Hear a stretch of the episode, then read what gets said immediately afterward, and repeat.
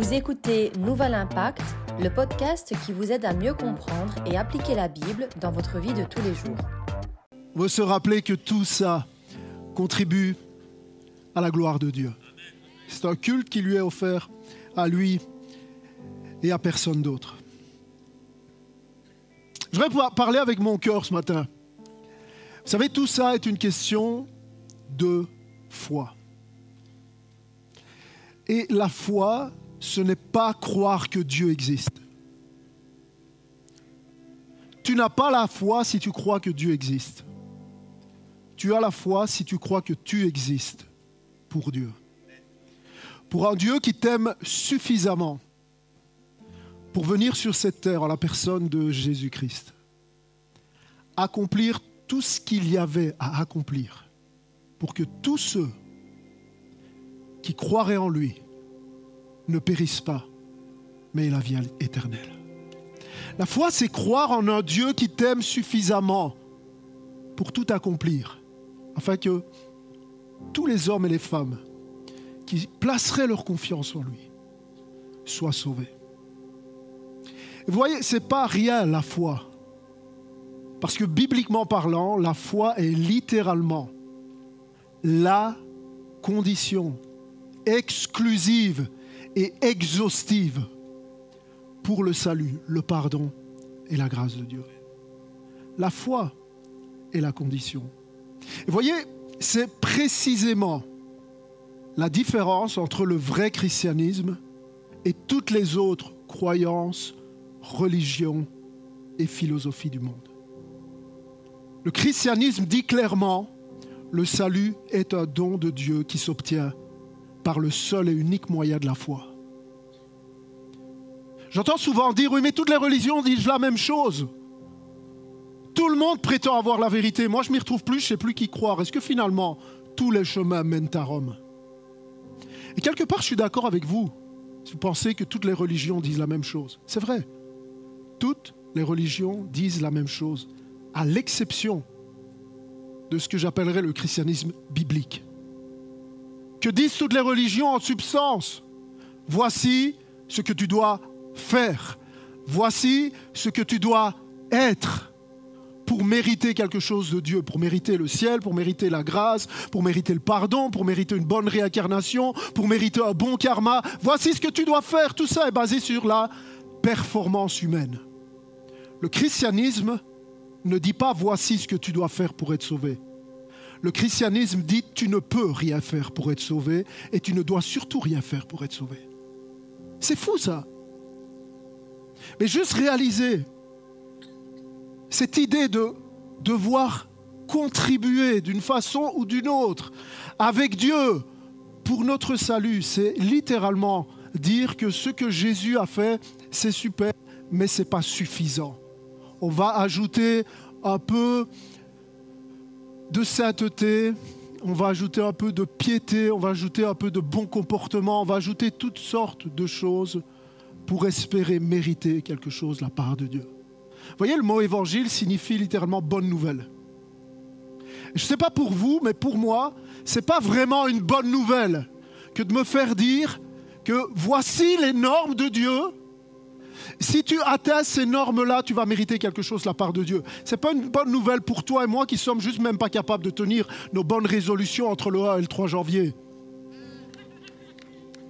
La bonne nouvelle, c'est que la grâce, le pardon, le salut de Dieu est offert gratuitement et se reçoit par le moyen de la foi. C'est l'apôtre Paul qui dira ça très clairement, très simplement, dans un texte ancien authentifié qui se trouve dans la Bible. L'Épître aux Éphésiens, l'apôtre Paul dit, vous pouvez suivre avec moi, c'est par la grâce que vous êtes sauvés. Par le moyen de la foi. Et cela ne vient pas de vous, c'est un don de Dieu. Ce que Paul est en train de dire ici, c'est que le salut est un cadeau. Le salut est une grâce. Le salut est un don que tu ne peux ni acheter, ni gagner, ni mériter, sinon c'est plus un don. Et comment tu obtiens ce don de la part de Dieu? Eh bien, par le seul et unique moyen de la foi. Pourquoi ça plaît pas aux hommes ce message-là? Parce que ça paraît trop simple et en même temps trop compliqué pour le cœur humain, très orgueilleux, qui veut toujours pouvoir dire je l'ai un peu mérité quelque part. Eh bien, voyez-vous, devant Dieu, le message de l'Évangile dit, nous sommes tous sur un même pied d'égalité. Il n'y a pas de juste, pas même un seul. Personne ne peut, un tant soit peu, contribuer à son salut. Tous des pécheurs, mais gratuitement justifiés par la grâce, par le pardon qui se trouve en Jésus. Pourquoi je vous dis ça aujourd'hui, alors qu'on est en train de baptiser des hommes et des femmes? Parce qu'il faut bien comprendre ceci. Voici le point. Quand un homme, une femme place sa foi en Jésus pour le salut de son âme, Dieu opère un miracle qu'on appelle le miracle de la nouvelle naissance, le miracle de la régénération, le miracle, appelez ça comme vous voulez. Dieu opère un miracle, mais ce miracle est invisible. Ce miracle est intérieur, ce miracle est surnaturel et spirituel. Mais Dieu, dans sa grâce, nous donne un moyen tellement extravagant pour nous montrer précisément ce qui se passe dans la vie d'un homme, une femme qui place sa foi en Christ. Vous savez quel est ce moyen? Le baptême. Le baptême est la représentation visible de ce qui se passe dans la vie d'un homme, une femme qui passe des ténèbres à la lumière, de la mort à la vie, de la perdition éternelle à la rédemption.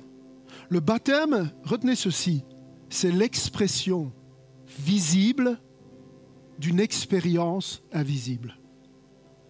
Le baptême est la démonstration, l'illustration, si vous voulez, de ce qui se passe dans cette expérience totalement personnelle et individuelle avec Dieu. Avez-vous remarqué que tous ceux qui se sont fait baptiser, personne n'a dit Ma maman m'a obligé de me faire baptiser, même ceux qui ont 15 ans. C'est personnel c'est individuel. C'est entre toi et Dieu. Mais Dieu nous donne un moyen de grâce qui s'appelle le baptême, afin de nous représenter ce qui se passe vraiment dans la vie de ceux qui sont sauvés. Et pour terminer, qu'est-ce qui se passe? Le baptême représente les étapes du salut. Il y a une immersion et puis il y a une résurrection. Il y a une mort et il y a une résurrection. C'est ça que ça représente le baptême. Quand j'immerge quelqu'un, synonyme de mort, quand il ressort de l'eau, ensevelissement, quand il ressort de l'eau, c'est la résurrection. De qui? De Jésus? Oui. Mais de la personne elle-même. Pourquoi? Parce que le salut, par la foi, c'est exactement ça. Une identification avec Christ dans sa mort et dans sa résurrection.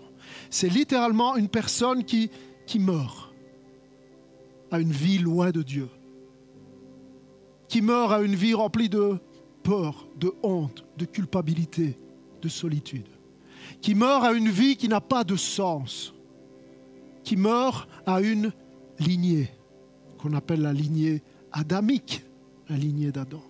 Il y a une mort, il y a un ensevelissement dans cette identification avec Christ. Et puis, il y a une résurrection.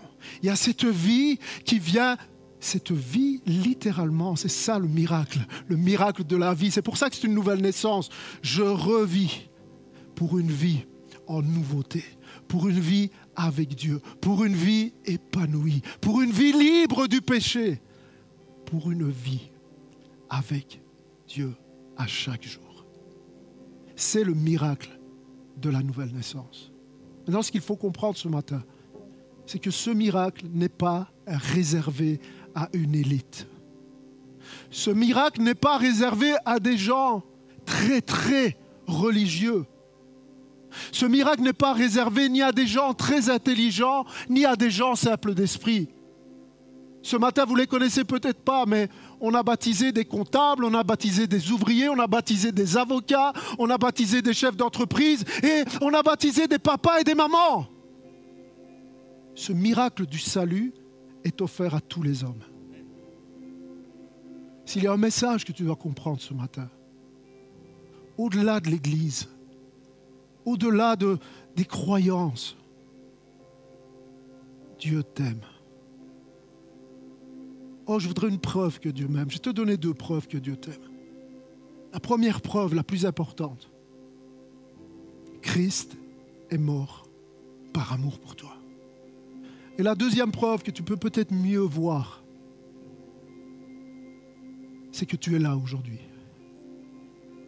C'est que Dieu a organisé chaque petite circonstance, chaque petite rencontre, chaque petit hasard pour que tu sois assis exactement là où tu es et que tu entendes cette parole.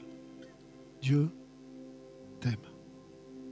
La question que se sont posées nos amis qui ont été baptisés aujourd'hui, c'est est-ce que je vais ouvrir mon cœur à cet amour?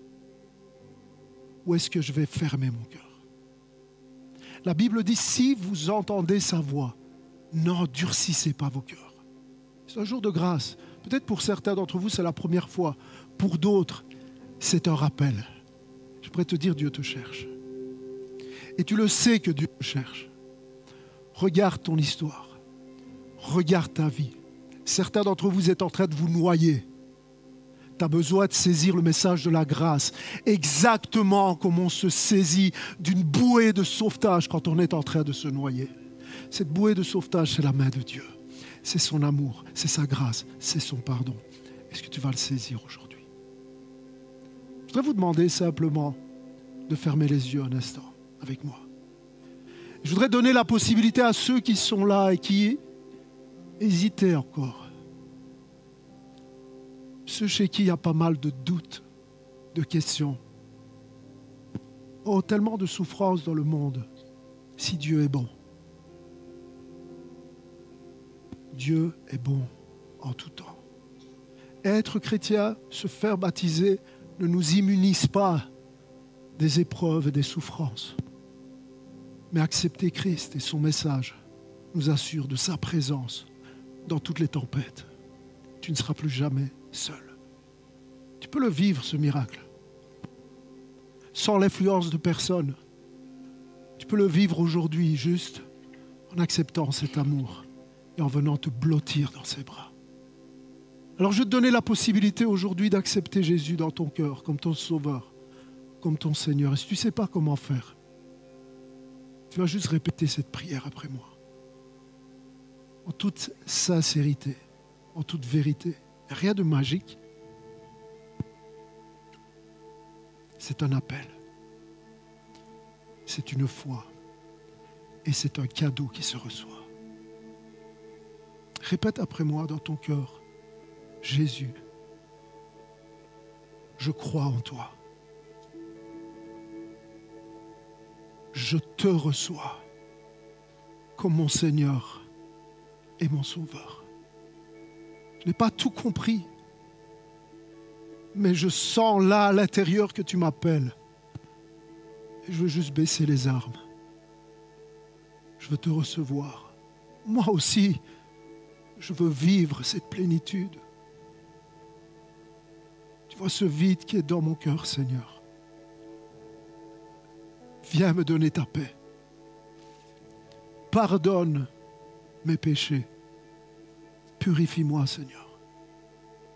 Je veux t'accepter comme mon Seigneur et comme mon Sauveur. Opère ce miracle dans ma vie. Je crois en toi et je te reçois aujourd'hui. Amen.